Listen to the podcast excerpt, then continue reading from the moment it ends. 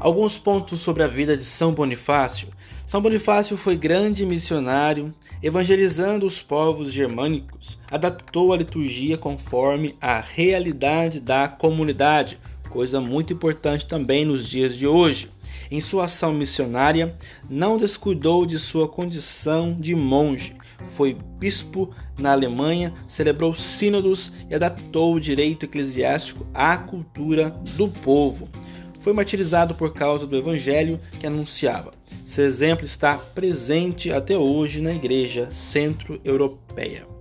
Eis uma verdadeira testemunha que derramou seu sangue pelo Cristo, não temeu as ameaças dos juízes e conquistou o reino dos céus.